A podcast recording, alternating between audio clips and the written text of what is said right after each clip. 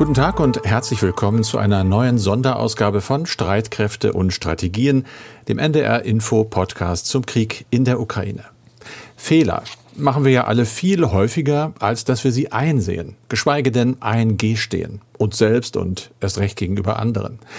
Das ist auch wirklich schwer und verdient grundsätzlich erstmal Respekt, auch wenn es die Fehler natürlich nicht ungeschehen macht und das Verzeihen auch nicht immer leichter.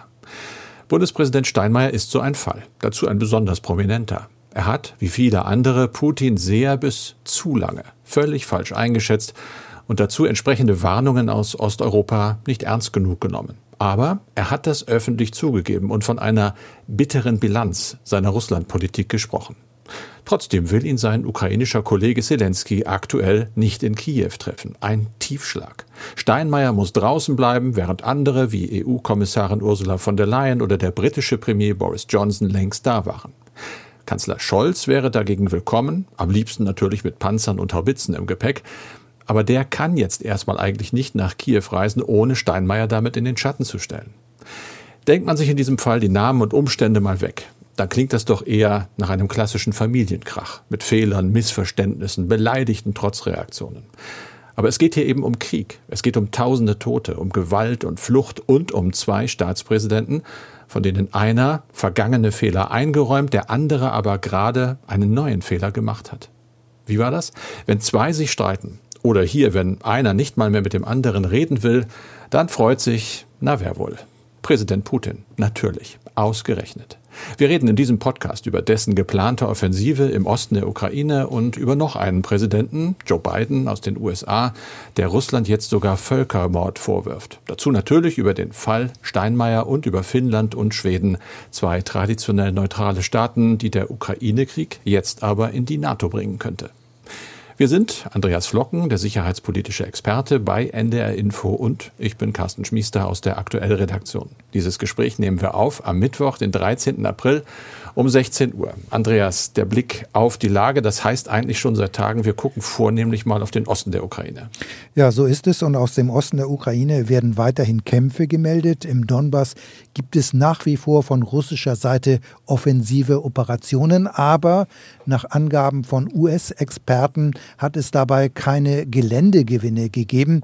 Das sei vor allem darauf zurückzuführen, dass es bei den Vorstößen weiterhin größere Verluste gebe, so ist zu hören. Die aus der Umgebung von Kiew abgezogenen russischen Verbände, die sollen weiterhin noch nicht wieder in der Ukraine sein. Und wenn wir jetzt ein bisschen weiter nach Süden blicken, in der umkämpften Hafenstadt Mariupol wird es weiterhin heftig äh, gekämpft. Dort werden weiterhin heftige Kämpfe gemeldet. Die russischen Truppen kontrollieren zwar weiterhin immer mehr größere Teile der Stadt und ukrainische Kämpfer haben sich auf einige wenige Gebiete und Industrieanlagen zurückgezogen. Und nach Angaben aus Moskau haben sich inzwischen mehr als 1000 ukrainische Soldaten ergeben. Eine offizielle Bestätigung aus Kiew gab es hierzu allerdings bisher nicht. Von ukrainischer Seite hieß es lediglich, dazu legen keine Informationen vor. Hast du denn weitere Informationen oder nähere, was zusätzliche Waffenlieferungen angeht für die Ukraine? Naja, äh, die Ukraine fordert ja schon immer wieder weitere Waffenlieferungen und die USA, das ist ja auch bekannt, sind bereits seit langem größter Waffenlieferant. Washington hat ja bisher Waffen im Wert von mehr als zwei Milliarden Dollar geliefert. Darunter sind ja auch die Stinger Flugabwehrraketen und rund 5000 Javelin Panzerabwehrwaffen. Außerdem auch kleinere tragbare äh, Switchblade Drohnen, mit denen auch gepanzerte Fahrzeuge bekämpft werden können. Und das Pentagon hat jetzt angekündigt, angekündigt, dass weitere moderne Waffen geliefert werden sollen. Waffen, die eine größere Reichweite haben und mit denen man Gegner auch auf einer größeren Distanz bekämpfen kann. Details hierzu sind noch nicht bekannt, aber die Rede ist von bewaffneten Humvees, das sind leichte Gefechtsfahrzeuge. Es geht auch um Haubitzen, also Artilleriegeschütze, außerdem um Drohnen für die Küstenverteidigung. Mi-17 Hubschrauber sowjetischer Bauart sind genannt worden und die Schutzausrüstung gegen biologische und chemische Kampfstoffe. Und nach Angaben der Washington Post hat das neue Rüstungspaket einen Umfang von rund 750 Millionen Dollar. Seit Wochen würden außerdem NATO-Staaten Militärgüter für die Ukraine bereitstellen und allein die USA würden täglich sechs bis zehn Transportflüge mit Waffen und Ausrüstungsgegenständen in benachbarte Länder schicken. Und das heißt ja dann, dass von dort das Material dann auf dem Landweg in die Ukraine geht. Das scheint ja gut zu funktionieren. Wir haben oft schon über Waffenlieferungen aus Deutschland gesprochen. Da wird ja immer wieder darum gebeten seitens der ukrainischen äh, Armee. Ja, wie sieht das eigentlich aus, wenn wir hören, dass mittlerweile ukrainische Vertreter direkt mit deutschen Waffenherstellern reden? Rheinmetall über alte Marder-Schützenpanzer. Wie läuft das in den Vereinigten Staaten? Ja, da läuft das ganz ähnlich ab, denn ukrainische Diplomaten treffen sich in den USA auch direkt mit Vertretern von Rüstungsfirmen. So hat es in der vergangenen Woche Gespräche mit dem Rüstungskonzern General Atomics gegeben. Das Unternehmen produziert die bewaffneten US-Drohnen vom Typ Predator und Reaper und es heißt, es gebe Gespräche, wie General Atomics die Ukraine unterstützen könnte. Voraussetzung dafür ist allerdings natürlich die Zustimmung der US-Regierung. Und nach Angaben eines Unternehmenssprechers könnten diese Drohnen sofort in die Ukraine gebracht werden. Es wäre nur eine Frage von Tagen, wann die Luftfahrzeuge in der Hand von ukrainischen Piloten wären. Um diese Drohnen auch bedienen zu können und fliegen zu können, müssten erfahrene Drohnenpiloten nicht bei Null anfangen, heißt es weiter. Und die ukrainischen Piloten haben ja bereits eine gewisse Erfahrung mit kleineren Drohnen. Und da ist ja auch diese Drohne, die aus der Türkei geliefert äh, worden ist. Alles das ist vorhanden. Also bei den Waffenlieferungen ist in den USA im Augenblick sehr viel Bewegung. Carsten, du hast ja auch immer die internationale Politik im Blick. US-Präsident Biden hat Putin mehrfach einen Kriegsverbrecher genannt, der vor Gericht gehöre. Jetzt legt Biden nach, spricht von Völkermord, den russische Soldaten in der Ukraine verübten. Das tut Biden ja vermutlich nicht nur unter dem Eindruck der schrecklichen Bilder, unter anderem aus Butscha, sondern er macht das wohl sehr überlegt. Ist das denn eine ganz bewusste verbale Eskalation des US-Präsidenten? Ja, davon muss man eindeutig ausgehen. Ich war ja selbst lange in Washington. Die Administration ist immer hochprofessionell. Da passiert nichts zufällig, auch wenn Biden schon den Ruf hat, ab und zu mal sich nicht an Manuskripte zu halten. Aber hier gehe ich ganz klar davon aus, das hat er vorher mit seinen Leuten besprochen. Er hat äh, auf einer Reise im Land gesagt, ich habe es Völkermord genannt, denn es wird immer deutlicher, dass Putin versucht, die Idee überhaupt Ukrainer zu sein, einfach auszuradieren. Das hat er in Iowa gesagt. Er war da unterwegs mit Journalisten, hatte vorher auch schon im Gespräch, wie das so ist bei solchen Reisen, von Völkermord gesprochen, allerdings nicht ganz so deutlich. Dann haben Journalisten gemerkt, Moment mal, das ist eine ganz neue Wortwahl, haben nachgefragt. Und er hat dann das begründet, hat gesagt, dass die Beweise sich häuften. Es sehe anders aus als noch in der vergangenen Woche. Er würde immer mehr Beweise zu sehen bekommen, die die schrecklichsten Dinge ans Licht bringen, die die Russen in der Ukraine halt getan haben. Aber er sagt eben auch, er ist ja in Anführungsstrichen nur der amerikanische Präsident. Die Entscheidung, was ist denn jetzt und ist es Völkermord, das müssten Juristen halt äh, treffen auf internationaler Ebene. Es gibt eine Reaktion natürlich aus Moskau. Kreml-Sprecher Dmitri Peskov, wie erwartet, weist das zurück. Er hat gesagt, Völkermord sei völlig inakzeptabel. Biden verzerre die Situation. Ja, Biden hat erst von Kriegsverbrechen gesprochen, jetzt spricht er vom Völkermord. Vielleicht kannst du das mal kurz erläutern. Das ist ja schon ein Unterschied. Wie sind die beiden Begriffe definiert? Das werden ja nicht alle wissen. Nee, ich wusste es ehrlich gesagt auch nicht. Ich habe es durchgelesen und irgendwo macht man dann auch Schluss. Ich bin kein großer Jurist, aber es, ich versuche es mal so zu erzählen, wie ich es auch verstanden habe. Es geht grundsätzlich darum, dass der Vorwurf des Völkermordes weit über den des Kriegsverbrechens hinausgeht. Kriegsverbrechen heißt nach der gängigen Lesart zum Beispiel Gewalt gegen Kriegsgefangene, auch Gewalt gegen Zivilisten und zivile Einrichtungen, die nicht in Kampfhandlungen involviert sind. Völkermord ist was ganz anderes. Äh, damit werden Handlungen bezeichnet, die mit der Absicht begangen werden, Zitat, eine nationale, ethische, rassische oder religiöse Gruppe als solche ganz oder teilweise zu zerstören. Das steht so in Artikel 2 der UN-Anti-Völkermord-Konvention von 1948. Dazu werden nicht nur gezielte Tötungen gezählt, sondern auch schwerer körperlicher und seelischer Schaden oder noch ein Zitat, die vorsätzliche Auferlegung von Lebensbedingungen für die Gruppe, die geeignet sind, ihre körperliche Zerstörung herbeizuführen. Da hört man schon raus, Völkermord gilt allgemein als das schwerste aller Verbrechen. Es ist allerdings noch schwieriger vor Gericht nachzuweisen als Kriegsverbrechen. Tagesschau.de hat da auch recherchiert. Die Kollegen, die haben ein Papier des Rechtswissenschaftlers Otto Luchterhand gefunden, der zum Beispiel sagt, am Beispiel Mariupol, wir haben oft über die Stadt gesprochen und was sie zu erleiden hat und ihre Bewohner dort, sehe er den objektiven Tatbestand des Völkermordverbrechens erfüllt. Einfach weil seit Anfang März äh, schon mehr als 1000 Menschen ums Leben gekommen sind, getötet worden sind. Es werde weiter geschossen. Der Luftraum sei russisch kontrolliert. Russische Streitkräfte hätten die Stadt eingekesselt. Zivile Versorgung weitgehend zerstört. Selbst elementare medizinische Versorgung sei nicht mehr da. Daraus schreibt er, könne indirekt auf die genozidale Zerstörungsabsicht geschlossen werden. Aber auch er sagt, das ist nicht als wertende Gesamtbetrachtung zu verstehen. Da kommt immer der Verweis, das entscheiden am Ende Richter. Noch ein Zitat, Eugene Finkel, der ist Professor für internationale Angelegenheiten an der Johns Hopkins University, das ist in Baltimore in Maryland, USA. Äh, der hat in der Washington Post geschrieben und hat festgestellt, dass die russische Propaganda angesichts der doch sehr starken ukrainischen Gegenwehr sich zunächst äh, im Denken vom Imperialismus zum Völkermord bewegt habe. Und der nennt als Beweis einen Text, der auch schon viel auch getwittert worden ist, der staatlichen Nachrichtenagentur Novosti vom 3. April. Titel Was soll Russland mit der Ukraine tun? Darin wird zum Beispiel ein Plan zur Zerstörung der Ukraine und der Ukrainer beschrieben.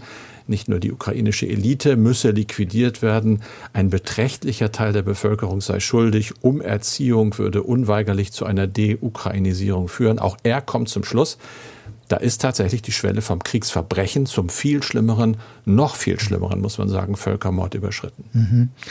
Biden spricht also jetzt vom Völkermord. Carsten, du hast eingangs ja den Fall Steinmeier angesprochen. Ich sage ruhig mal Fall. Ähm, also mhm. seine Ausladung durch den ukrainischen Präsidenten Zelensky. Steinmeier wollte ja mit dem polnischen und den baltischen Präsidenten nach Kiew reisen. Der Bundespräsident ist dort aber nicht erwünscht. Das ist auf jeden Fall ein diplomatischer Affront. Es kriselt also jetzt zwischen Kiew und Berlin. Was gibt es da an Reaktionen und was denkst du, wie groß ist der politische Schaden? Also eigentlich müsste man sagen, der Schaden ist richtig groß. Aber die Umstände sind halt so, dass sie es nicht zulassen, dass er dauerhaft wird. Das will keine Seite. Ich habe es ja anfangs gesagt, wenn zwei sich streiten, freut sich in diesem Fall Putin. Und das will aber niemand. Reaktionen gibt es mittlerweile reichlich. Bundeskanzler Olaf Scholz hat im RBB Inforadio ja, typisch Olaf Scholz gesagt, das Ganze sei etwas irritierend. Der Bundespräsident wäre gerne in die Ukraine gefahren, deswegen wäre es gut gewesen, ihn zu empfangen. Kritik gibt es auch von der Außenministerin Baerbock.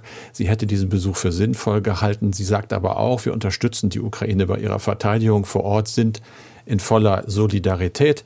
Es gibt den SPD-Außenpolitiker Michael Roth, der war ja gerade in Kiew, hat die Nachricht dort noch bekommen und es anfangs nicht glauben können, hat er dem Spiegel gesagt, es sei doch so wichtig, im Gespräch zu bleiben. Wen haben wir noch? Wolfgang Kubicki, FDP-Vize sagt natürlich auch was dazu. Er habe jedes Verständnis für die politische Führung der Ukraine. Das Land kämpfe ums Überleben, aber alles habe Grenzen. Friedrich Merz, CDU-Chef, hat gesagt, offensichtlich, da hört sich ein bisschen anders an, sitzen die Vorbehalte gegen die Russlandpolitik der SPD in vielen europäischen Ländern im Osten sehr tief. Und das wiederum könne er gut verstehen. Das sagt er in einem Interview mit der Rheinischen Post. Aber er übt eben auch Kritik. Er habe Verständnis für Zelenskys emotionalen Ausnahmezustand. Aber Steinmeier sei gewählte Staatsoberhaupt und die Ausladung ein Affront. Das ist klar. Ich habe eine Stellungnahme gefunden, die auch ein bisschen Verständnis zeigte, nämlich von Ralf Füchs. Das ist der ehemalige Chef der Grünen nahen Heinrich Böll Stiftung. Der sagt, statt beleidigt zu reagieren, sollten wir realisieren, wie tief die Enttäuschung über die deutsche Politik sitzt, nicht nur in Kiew. Ähnlich die sicherheitspolitische Sprecherin im Bundestag der Grünen, Nanni. Nur wer völlig ignorant ist, kann ernsthaft überrascht und brüskiert sein. Man muss das nicht gut finden, aber überraschen sollte es niemanden, auch Steinmeier selbst nicht. Ja, aber trotz äh, der Ausladung, ich sag mal so, aus der Ukraine ist aber auch zu hören, dass Bundeskanzler Scholz willkommen sei. Und damit verknüpft der ukrainische Präsident ja sicher auch die Hoffnung auf weitere Lieferungen auch schwerer Waffen aus Deutschland. Scholz selbst hat sich bisher nur sehr allgemein über eine mhm. mögliche Reise nach Kiew geäußert. Wäre denn so eine Reise nach dieser Steinmeier-Ausladung im Moment überhaupt noch denkbar? Also denkbar ist ja immer alles. Äh, ob das machbar ist oder praktikabel, ich glaube nicht. Scholz ist bei diesem RBB-Interview, ich habe es gerade zitiert, gefragt worden, hat dazu nichts gesagt. Äh, es wäre jetzt ja so, wenn der Kanzler kommt, der Präsident nicht kommen darf, dann stellt der Kanzler den Präsidenten in den Schatten. Das wird er natürlich erstmal nicht tun. Die Bundesregierung hat sich allerdings geäußert vor der Presse. Der stellvertretende Regierungssprecher Wolfgang Büchner hat darauf hingewiesen, dass Steinmeier ja noch vor dem Krieg äh, gesagt habe, Putin möge doch bitte die Schlinge um den Hals der Ukraine lösen. Also die Positionierung des deutschen Präsidenten sei da doch ganz eindeutig. Das bleibe auch so.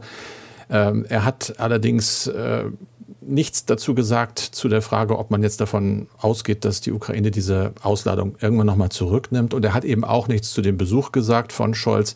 Über Termine des Bundeskanzlers informieren wir immer dann, wenn sie anstehen. Daraus kann man ja im Moment nur schließen, weil er nichts gesagt hat, steht auch nichts an. Carsten, lass uns doch mal in den Norden blicken. Du warst ja bis zum vergangenen Jahr ARD-Korrespondent für die nordischen Staaten, also auch für Finnland und Schweden.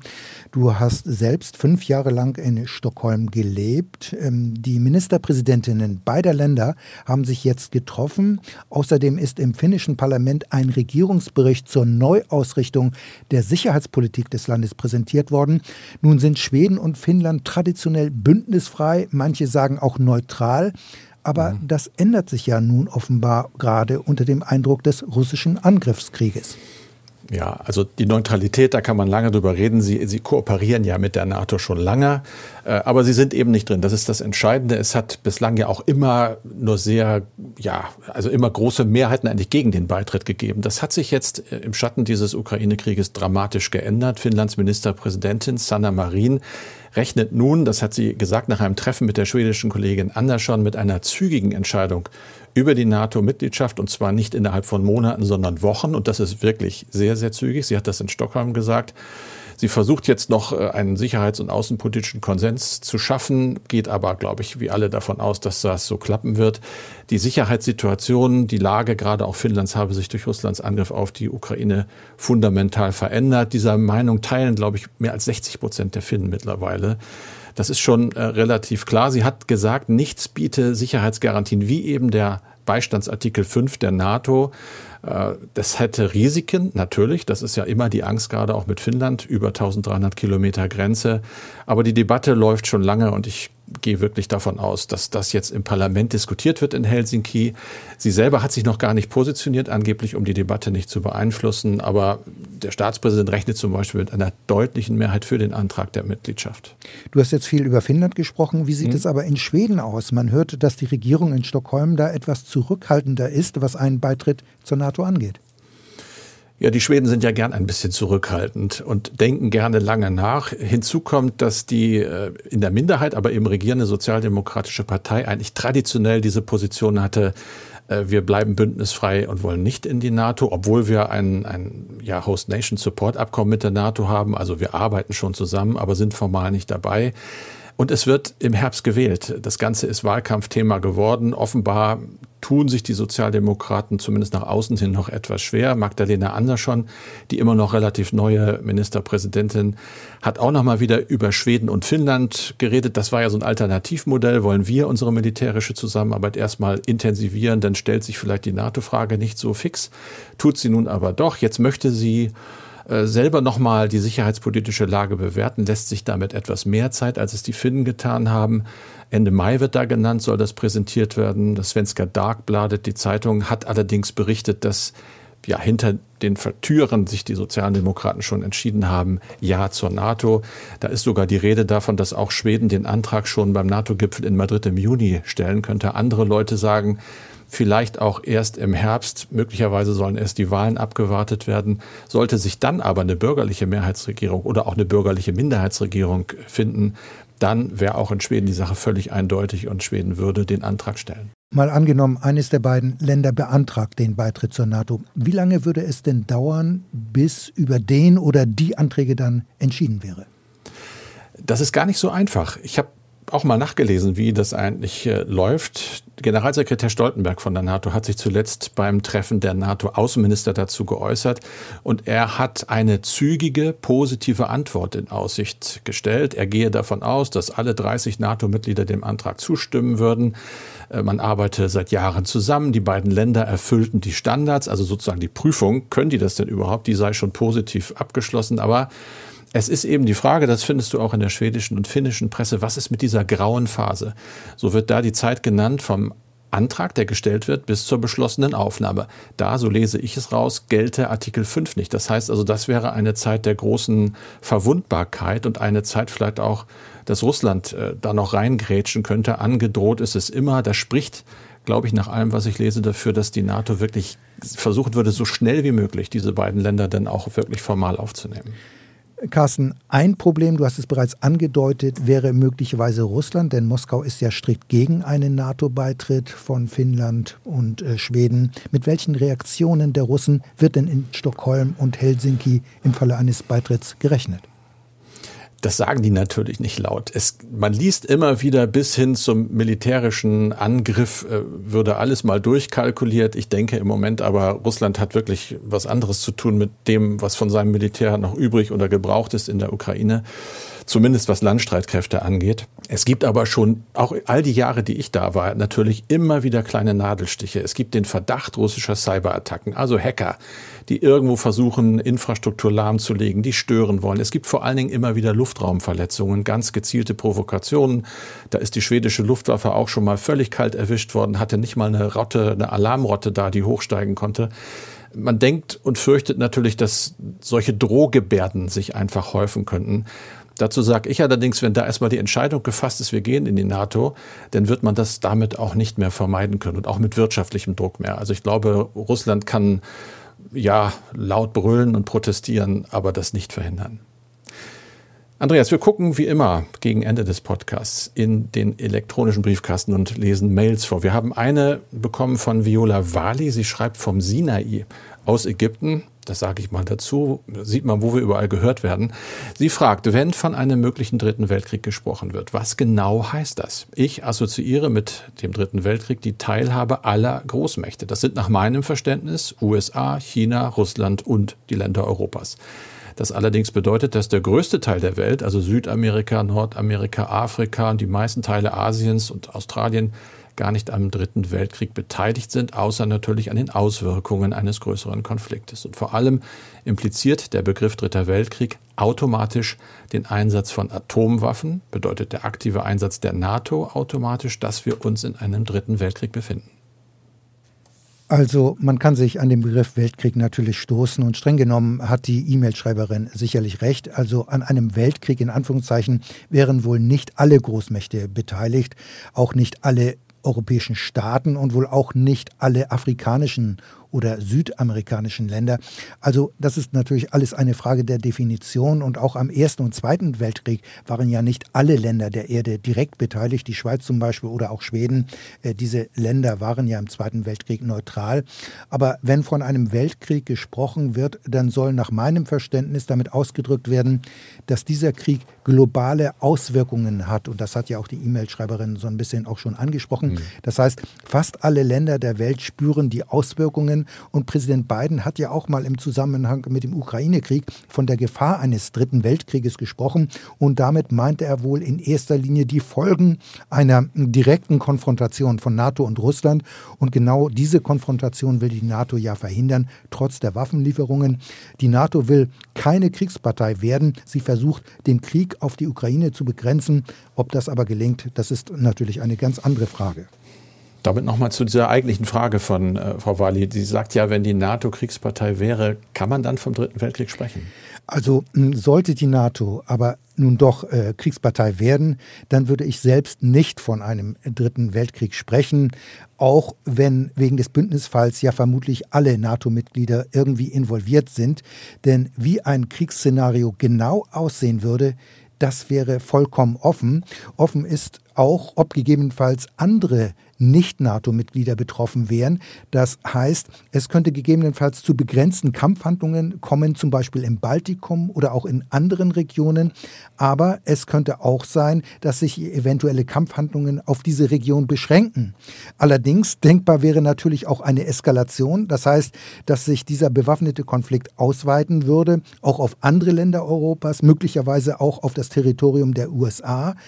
Die könnten möglicherweise aber auch überhaupt nicht davon betroffen sein. Das gilt auch natürlich für den eventuellen Einsatz von Atomwaffen. Das heißt, eine Konfrontation zwischen Russland und der NATO bedeutet nicht automatisch, dass es zum Einsatz von Atomwaffen kommt. Das ist ja auch gefragt worden. Allerdings muss man sagen, es besteht eine große Gefahr, dass es zum Einsatz nuklearer Waffen kommt. Denn eins ist klar, der umfassende Einsatz von Atomwaffen könnte dazu führen, dass beide Kriegsparteien nicht mehr existieren. Daher soll ja die nukleare Abschreckung das gerade verhindern, dass diese Waffen eingesetzt werden. Es heißt ja daher auch, Atomwaffen sind keine Kriegsführungswaffen, sondern sind Kriegsverhütungswaffen. Und weil der Grundsatz äh, zwischen den Atommächten gelten soll, wer zuerst schießt, der stirbt als Zweiter. Wenn auch Sie uns schreiben wollen, wir freuen uns über jeden Input, der ist wichtig für unsere Arbeit hier. Die Adresse ist streitkräfte.ndr.de, Streitkräfte dabei mit AE. Und das war's für diesen Podcast, wie immer mit Andreas Flocken und mit Carsten Schmiester. Unser Podcast-Tipp heute, alles ist anders. Krieg in Europa mit einer neuen Folge in der ARD Audiothek. Dieses Mal geht es in 30 Minuten um die spannende Frage, warum hält die Ukraine militärisch länger durch als von vielen gedacht? Warum bleibt beispielsweise überhaupt ein russischer Konvoi so lange liegen? Und wieso setzt die Ukraine beim Angriff auf einen Konvoi auf Drohnen?